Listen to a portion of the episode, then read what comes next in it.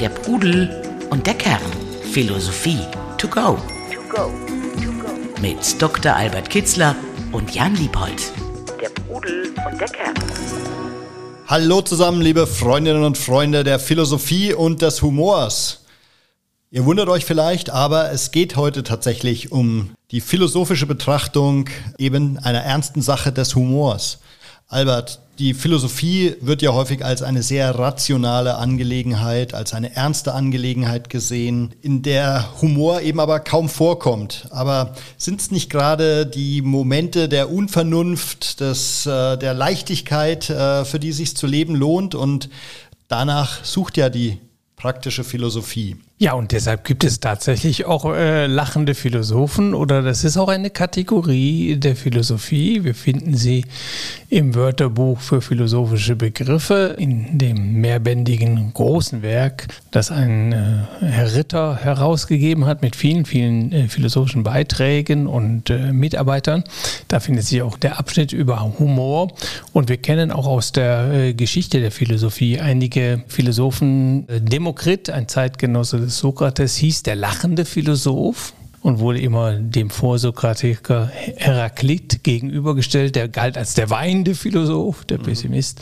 Und auch in China ist eines der bedeutendsten Bücher aus der antiken chinesischen Philosophie stammt von dem Philosophen Chunze, auch um 300 vor Christus etwa hat er gelebt und der ist auch voller Humor. Also es gibt da auch eine in der Sache eine Parallele und das ist die Distanz. Humor, Leichtigkeit, wie du schon sagtest, äh, aus der Betroffenheit heraus und diese Leichtigkeit entsteht, indem man nicht anhaftet, indem man nicht so erdenschwer ist, indem man aus der Befangenheit im Hier und Jetzt herauskommt und sich überhebt und sich auf sich selbst drauf guckt. Und das ist typisch für die Philosophie Philosophie. Philosophie schafft Distanz und Humor schafft auch Distanz, löst Selbstverständliches auf, wechselt Perspektiven, tritt in, äh, ja, in Kritik zu den Zuständen, löst sich von der Befangenheit äh, und äh, schaut auch von oben drauf. Da sind die Parallelen. Also mehr lachen, Witze reißen, Selbstironie kultivieren, überhaupt sich locker machen, das ist aus deiner Sicht Lebenskunst? Ja, also Witze machen, also das äh, fällt da wohl nicht, aber lachen,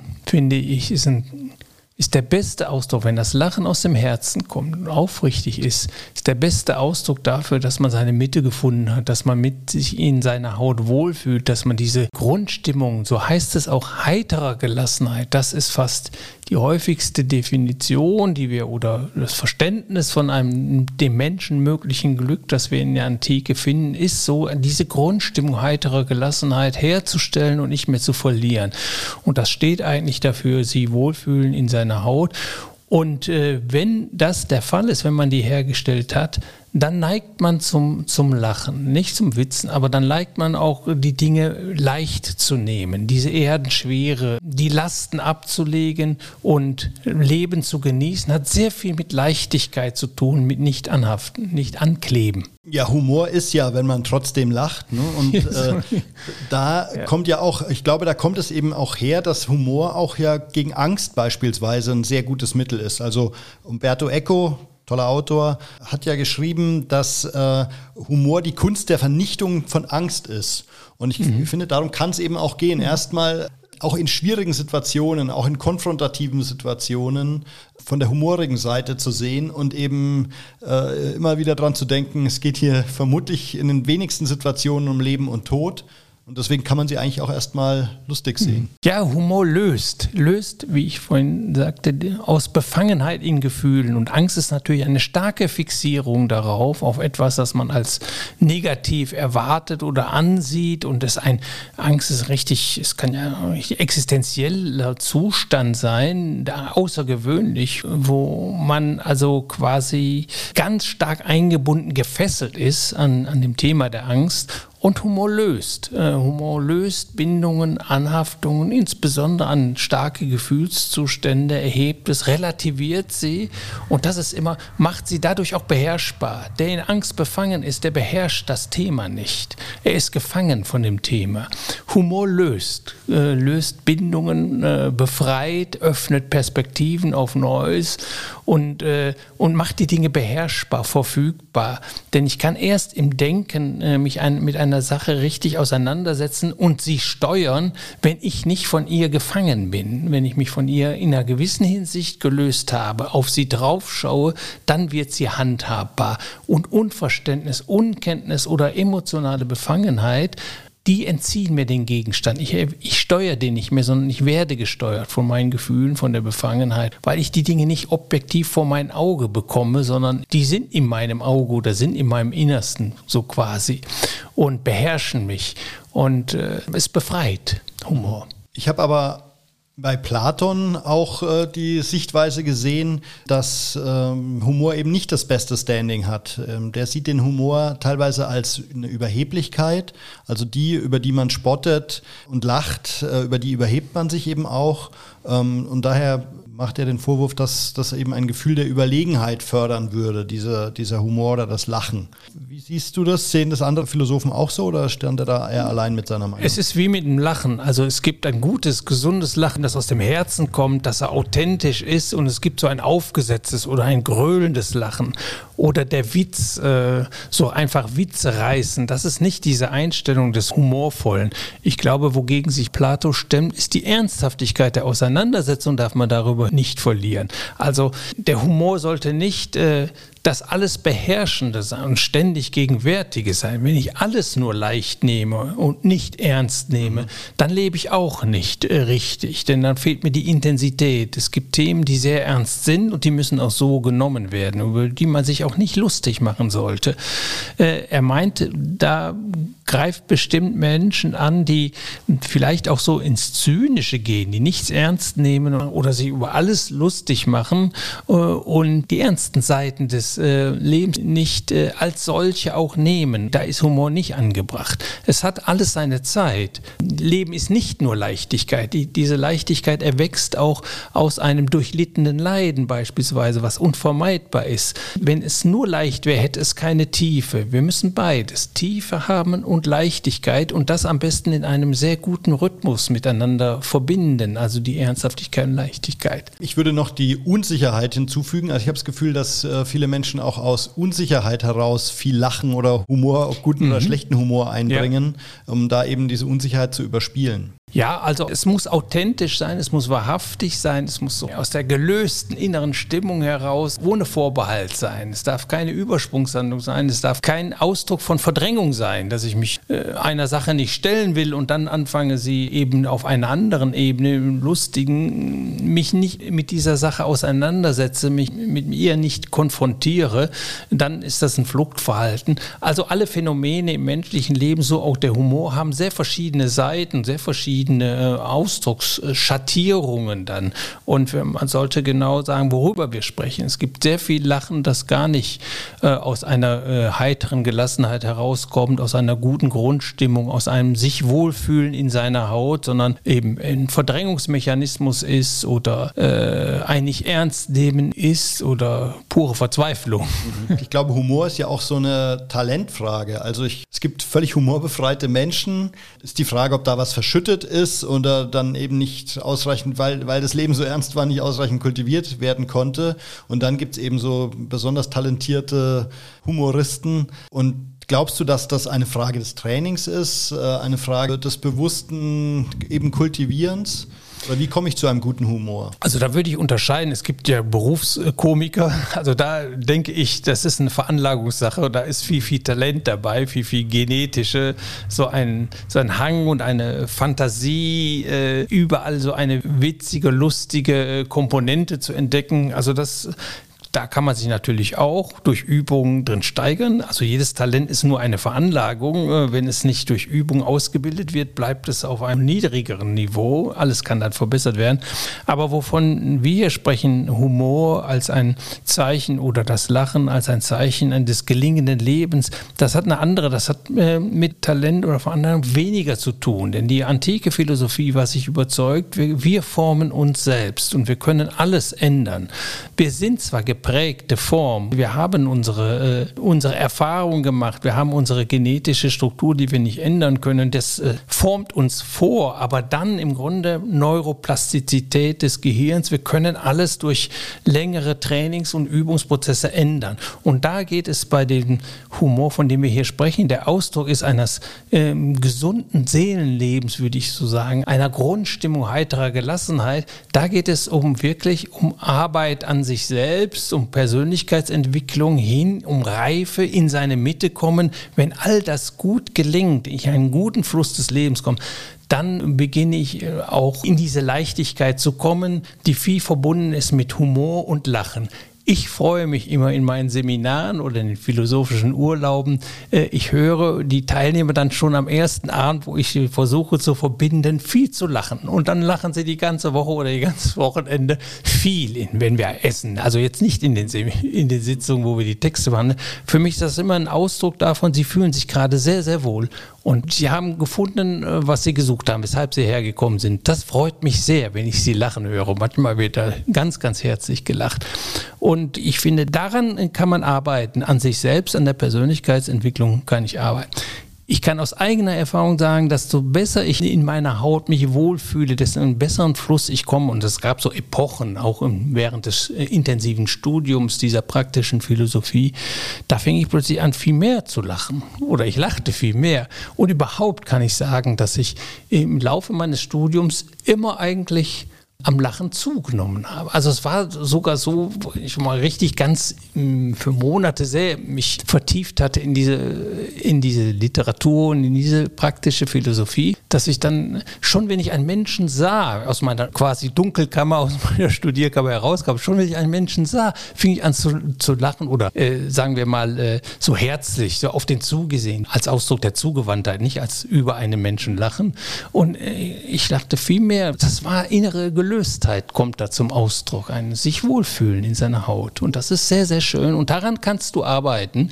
Und insofern kannst du daran arbeiten, dass du das an der Leichtigkeit, dass du das Leben leichter nimmst und dass du es mit mehr Humor nimmst, dass du es mit Distanz nimmst und vielleicht auch häufiger lachst. Und das Gegenüber empfindet das ja äh, auch als Signal, wenn du lachend oder humorig auf jemanden zugehst. Also das ist das Signal für, ich komme in Frieden, ich will dir nichts Böses, äh, von mir geht keine Gefahr aus. Ja, und da sieht man auch die Unterschiede des Lachen. Bei manchen Lachen fühlen sich Menschen ausgelacht. Ne? Mhm. Aber wenn es aus dem Herzen kommt, aus dieser Grundstimmung, wie ich sie vorhin beschrieben habe, dann wird das als Zeichen der Zukunft Zugewandtheit, der Offenheit, äh, der Neugier empfunden.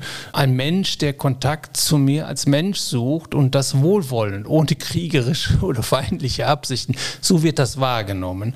Und äh, die entsprechend reagierten die Menschen dann auch, reagieren die Menschen auch so. Wenn wir ein Seminar machen, da sind die Hälfte der Teilnehmer sind neue Menschen. Aber es braucht nur ein paar Minuten, dann sind die schon eingebunden und fühlen sich schon wohl in meinen Seminaren. Also jedenfalls äh, haben sie mir das so gesagt. Und das hat ganz bestimmt viel damit zu tun, dass wenn ich sie sehe, ich sie mit dieser, aus der Grundstimmung heraus, mit dieser heiteren äh, Offenheit, Zugewandtheit und mit dem Lachen äh, so sie begrüße und ganz unkompliziert macht. Möglicherweise Vorurteile gegen die Philosophie, das schon im ersten Moment abbaue, dieser etwas oh, Geistiges, Tiefes mhm. oder was Kompliziertes. Eben Todernstes, ja. Mhm. Hab das Gefühl, dass äh, Humor etwas sehr Subjektives ist oder eben zum Teil auch Geschmackssache. Also nicht jeder findet Filme gleich lustig, Bücher äh, gleich komisch. Und damit eben diese Geschmackssache ist es die Frage, sollte man sich dann im Idealfall auch mit Menschen umgeben, die einen ähnlichen Humor haben oder sollte man eher gerade unterschiedliche oder die Unterschiede suchen? Man sollte die Menschen suchen, in deren Gegenwart man sich sehr wohl fühlt und von denen man den Eindruck hat, sie bereichern einen oder die, dieses Zusammensein bereichern einen. Ob das nun humorvoll oder lachend oder ernst ist, ist gleich. Du hast völlig recht. Also Humor ist eine sehr subjektive Sicht daraus und das ist das Schöne am Humor, weil es Perspektiven eröffnet. Es nimmt das Selbstverständliche auseinander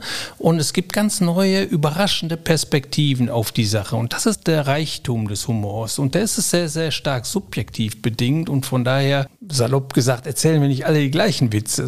Also äh, wir gehen nicht mit dem gleichen Humor, mit der gleichen Perspektive an die Sache ran, sondern immer unterschiedlich. Aber da Gruppen zu bilden, wo man sagt, zu dem Humor passe ich oder zu dem nicht, und so, das fällt mir schwierig, äh, das äh, zu sagen oder zu tun würde sagen, gut, es gibt ja auch Zynismus oder der, der auch so eine gewisse äh, ja, eine Humorkomponente hat oder du hattest das erwähnt, das überhebliche Lachen etc. Da, da mögen sich dann in, in dem Humor auch Charaktereigenschaften zeigen und da gilt es wie bei allen Charakteren, passe ich dazu, kombinieren wir, baue ich da Resonanzen zu dieser Person auf oder nicht, fühle ich mich denn nahe, kann ich mich dem nähern oder auch nicht und das muss man dann ausprobieren. Äh, also eine Regel oder könnte ich da, dafür äh, nicht sagen, es gibt auch Freundschaften zwischen einem ganz todernsten und einem ganz, ganz lustigen. Manchmal, äh, Manchmal ist ja auch das eben, gegensätzlich an. Ja, oder aber diese Menschen, die auf den ersten Blick sehr ernst wirken, haben in Wirklichkeit ja. aber einen mhm. tiefgründigen Humor, mhm. der mhm. halt nur zweimal am Tag kurz aufblitzt, aber dafür umso cooler. Ne? Es hat damit mit der Art des Humors, glaube ich, weniger zu tun, sondern eher mit dem dahinterliegenden Charaktereigenschaften und mit der Person als solchen, seine Haltung, seine Werte, ob wir dann eine Nähe spüren, äh, ob wir da in eine tiefere Kommunikation, in ein tieferes Resonanzverhältnis eintreten können oder ob es eher an der Oberfläche bleibt oder äh, es ohnehin mal ganz andere Lebenssichten sind, man nicht zusammenkommt oder so eher äh, auseinander oder nebeneinander geht. Das hat, glaube ich, mit der Art äh, des Humors der einzelnen Person wenig zu tun. Aber Humor kommt, ist ein Begriff, der erst spät entstanden ist. Ich glaube, erst im 16. Jahrhundert tauchte der auf, insbesondere im englischen Bereich und, und er galt da eben auch als ein Wort, das eine Gemütslage und eine Stimmung beschreibt. Und da sind wir schon nah. Also Gemütslagen und Stimmungen, das, das muss resonieren mit meiner Gemütslage und meiner Stimmung. Da steckt die ganze Person drin und sein Entwicklungsstand, was die Persönlichkeit angeht. Und dazu finden wir den Draht. Nicht zu der Art, wie er sich ausdrückt und ob das jetzt witzig ist oder weniger witzig ist, sondern zu dieser tieferen Schicht äh, bauen wir die Resonanzachsen auf, die dann funktionieren oder auch nicht. Und das hat dann mit der Art des Humors dann weniger zu tun. Es geht aber ja auch darum, sich selbst nicht zu ernst zu nehmen mhm. und eben da wieder die, eine Selbstdistanz zu schaffen, nicht das Gefühl zu haben, man sei der Mittelpunkt der Welt und ja, der Einzige, der die Probleme lösen kann. Da sind wir wieder beim Erkenne dich selbst. Ne? Erkenne, dass du ein begrenztes, in der Vernunft, ja, limitiertes Wesen, ein sterbliches Wesen, mit Fehler behaftetes Wesen ist. Und Humor äh, weist den Menschen auf die Grenzen der Vernunft hin. Also Humor zu haben, ist das Bewusstsein von der eigenen Beschränktheit. Beschränktheit. Darüber hebe ich mich und man kann sich über sich selbst lustig machen, wenn man weiß, das, was man da äußert, das ist nicht der, der Weisheit letzter Schluss. Das ist jetzt nicht die, die mhm. absolute Erkenntnis. Die hat kein Mensch oder dafür sind wir auch vielleicht nicht geschaffen. Äh, also es relativiert dann auch, richtet sich dann gegen jede Art von Überheblichkeit, auch ein Hybris in einer Selbstverkennung, indem man sich für irgendwie Gott etwas Besonderes, Ausgezeichnetes hält. Es relativiert das alles. Es macht uns gleich. Humor ist auch ein Gleichmacher. Und das hat viel mit den Grenzen der Vernunft zu tun, die Humor überschreitet. Und es gibt viele schwierige Situationen, wo der Humor der Schlüssel sein kann, so eine äh, schwierige zwischenmenschliche Situation zu entschärfen. Also ich habe es einmal erlebt, ein Onkel von mir ist so ein besonders humoriger Mensch und dann ging es darum, das Thema Erbschaft mit seiner Mutter anzusprechen, da eben ein paar ernste Themen zu regeln, was eben aber auch die Endlichkeit der Oma äh, mit mhm. Besprochen hat. Und da ist es ihm wahnsinnig gut gelungen, das lustig aufzuziehen und wo ein ernster Streit hätte entstehen können, wenn man nicht den Humor als Schlüssel für das Entschärfen genutzt hätte. Würdest du das empfehlen, immer im Werkzeugkasten für solche schwierigen Situationen den Humor mitzunehmen? Ich glaube ja. Also generell würde ich sagen, man sollte immer wieder auf die Ebene der Leichtigkeit, der Relativierung hinauslaufen. Gerade wenn man bei schwierigen Themen sich mal e-, emotional verhaken kann, wo es vielleicht aggressiv wird, wo es persönlich wird, wo es feindlich wird. Da wäre es sehr, sehr gut, äh, wenn wir uns davon trennen dann und äh, auf eine andere Ebene gehen, wo wir uns wieder zusammenfinden. Und das ist häufig, der Humor ist dann auch ein Brückenbauer über schwierige Punkte, weil im Humor, da steht stimmen wir überein. Da, da finden wir den anderen manchmal auf, auf einer ganz anderen mhm. Ebene. Und das relativiert ohnehin die Dinge, die Probleme machen können. Das ist häufig mit Anhaftungen, mit weltlichen Dingen zu tun, mit Geld oder mit Ansehen und äh, diese Ernsthaftigkeit, diese Schwere und der Humor, der sagt dann noch, das ist alles nicht so wichtig, wie du denkst. Ne? Und du nimmst dich überhaupt auch zu wichtig. Das sagt der mittelbar, nicht ausdrücklich, dann haben wir, hätten wir sonst äh, eine aggressive Grundstimmung vielleicht, aber es entzerrt Es löst, es befreit, es nimmt die Erdenschwere. Und das ist sehr, sehr, kann sehr hilfreich sein, insbesondere bei emotionalen Themen, die konfliktreich sein können. Ein anderes Beispiel, was mir eingefallen ist, ist äh, Barack Obama, wo ich auch das Gefühl hatte, dass er extrem talentiert darin war, in seine ernsten Reden auch mal lustige Zitate, coole äh, Situationskomik einzubauen und darüber halt auch, und das waren ja zum Teil ganz krasse, äh, schwerwiegende Situationen, die auch äh, ein bisschen zu entschärfen. Oder eben so jemand wie Eddie Murphy, der als Komiker, glaube ich, sehr viel dafür getan hat, dass äh, farbige Schauspieler in mhm. Hollywood eine andere Akzeptanz ähm, mhm. gefunden haben. Und das hat er auch nicht äh, durch harte, ernste Forderungen eben, sondern durch überspitzte, lustige mhm. Reden auf Preisverleihungen zum Beispiel geschafft. Ja, Humor zu schaffen, eine humorvolle Stimmung zu schaffen, ist eben diese Problempunkte zu überspringen oder zu, zu überwinden. Also es schafft Brücken, es schafft Verständnis, es schafft Stimmigkeit und, und Einverständnis. Und das ist das sehr Schöne beim Humor und beim Lachen. Auch wenn man lachen ist also Ausdruck von, wir haben eine Gemeinsamkeit gefunden. Wir haben beide den geistigen Twist äh, verstanden und da sind wir uns gleich, sind wir uns näher gekommen. Ja, das ist verbindend. Lachen ist verbindend und eine humorvolle, gelöste Stimmung ist auch eher eine, die einlädt, in Kontakt miteinander zu treten und Feindseligkeiten zu überwinden, als umgekehrt. Aber es gibt eben auch den schmalen Grad, zum einen in die Richtung Oberflächlichkeit und zum anderen in Richtung Zynismus, mhm. wo wir aufpassen müssen, dass wir nicht eben als jemand, der die Situation nicht ernst nimmt, der mich nicht ernst nimmt, rüberkommen, der eben aber vielleicht auch im Humor über die Stränge schlägt und andere Menschen verletzt. Über allem äh, schwebt der Kairos, der richtige Zeitpunkt. Also es gibt Zeitpunkt zum Lachen, aber auch welche zum Weinen oder es gibt nur zum Stille sein oder zum Schweigen oder jetzt ist nicht die Zeit, um Witze zu machen oder äh, auf diese Stufe zu gehen. Das ist äh, Sache des Feingefühls der jeweiligen Situation, äh, ja, des, des Gefühls auch für den anderen Menschen. Ich kann ihn durch Lachen auch verletzen, wenn ich im falschen Moment ins Humorvolle abgeleite. Die Situation gibt das nicht her gerade in so Trauersituationen, mhm. da ist nicht die Zeit zum Lachen. Wir hatten in der Politik. Mhm. Äh, Armin Laschet, oder? Ja, genau. Ja. So ein Fall, das äh, kann völlig daneben, völlig daneben gehen.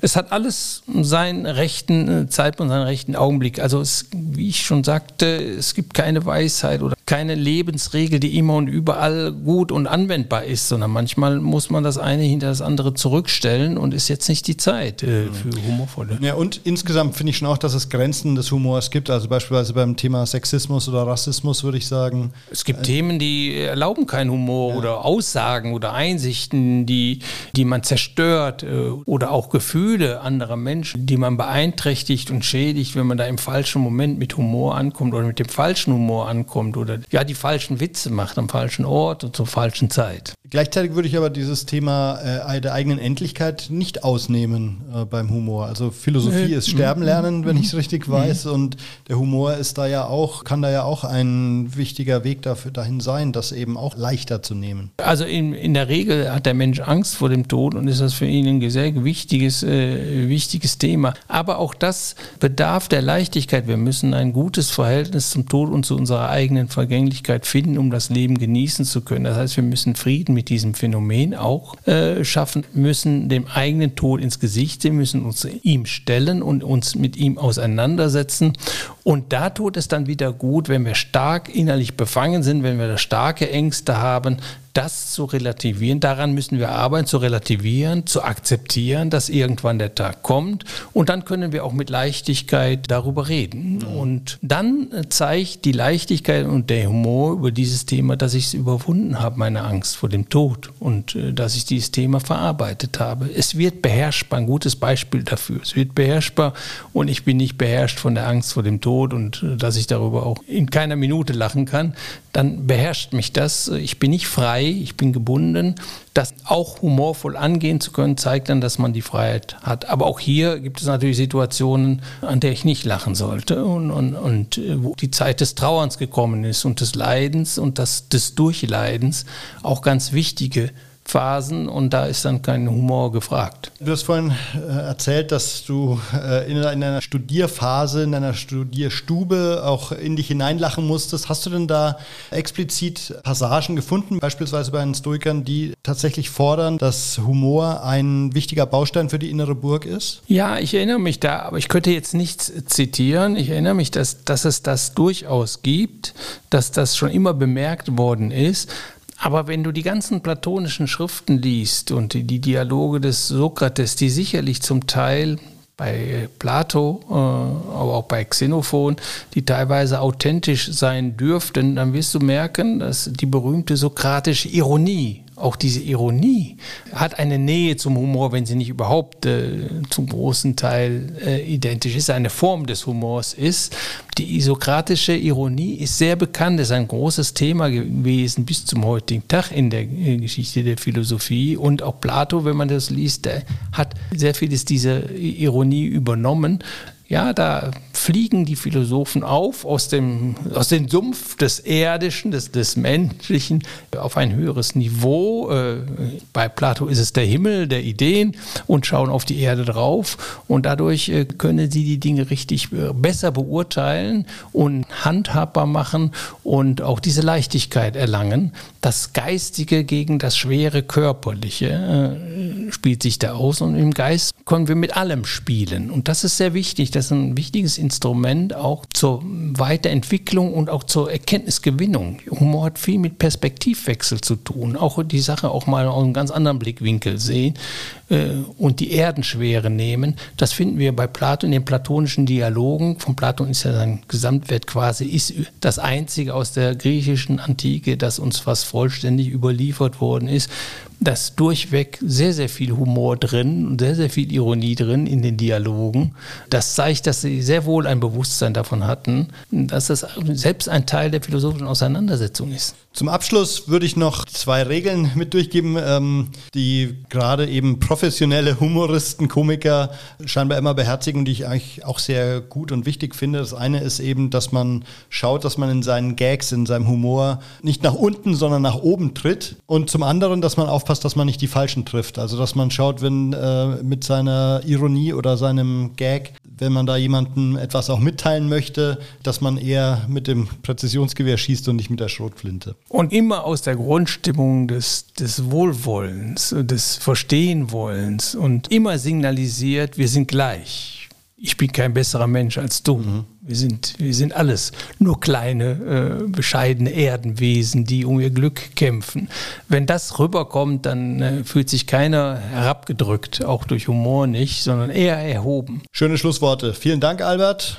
Ich hoffe, euch hat äh, die Folge etwas erheitert. Danke fürs Zuhören. Bis zum nächsten Mal. Ja, tschüss. Der Pudel und der Kern der Philosophie-Podcast zu den Fragen des Lebens mit Dr. Albert Kitzler und Jan Liebold. www.pudel-kern.com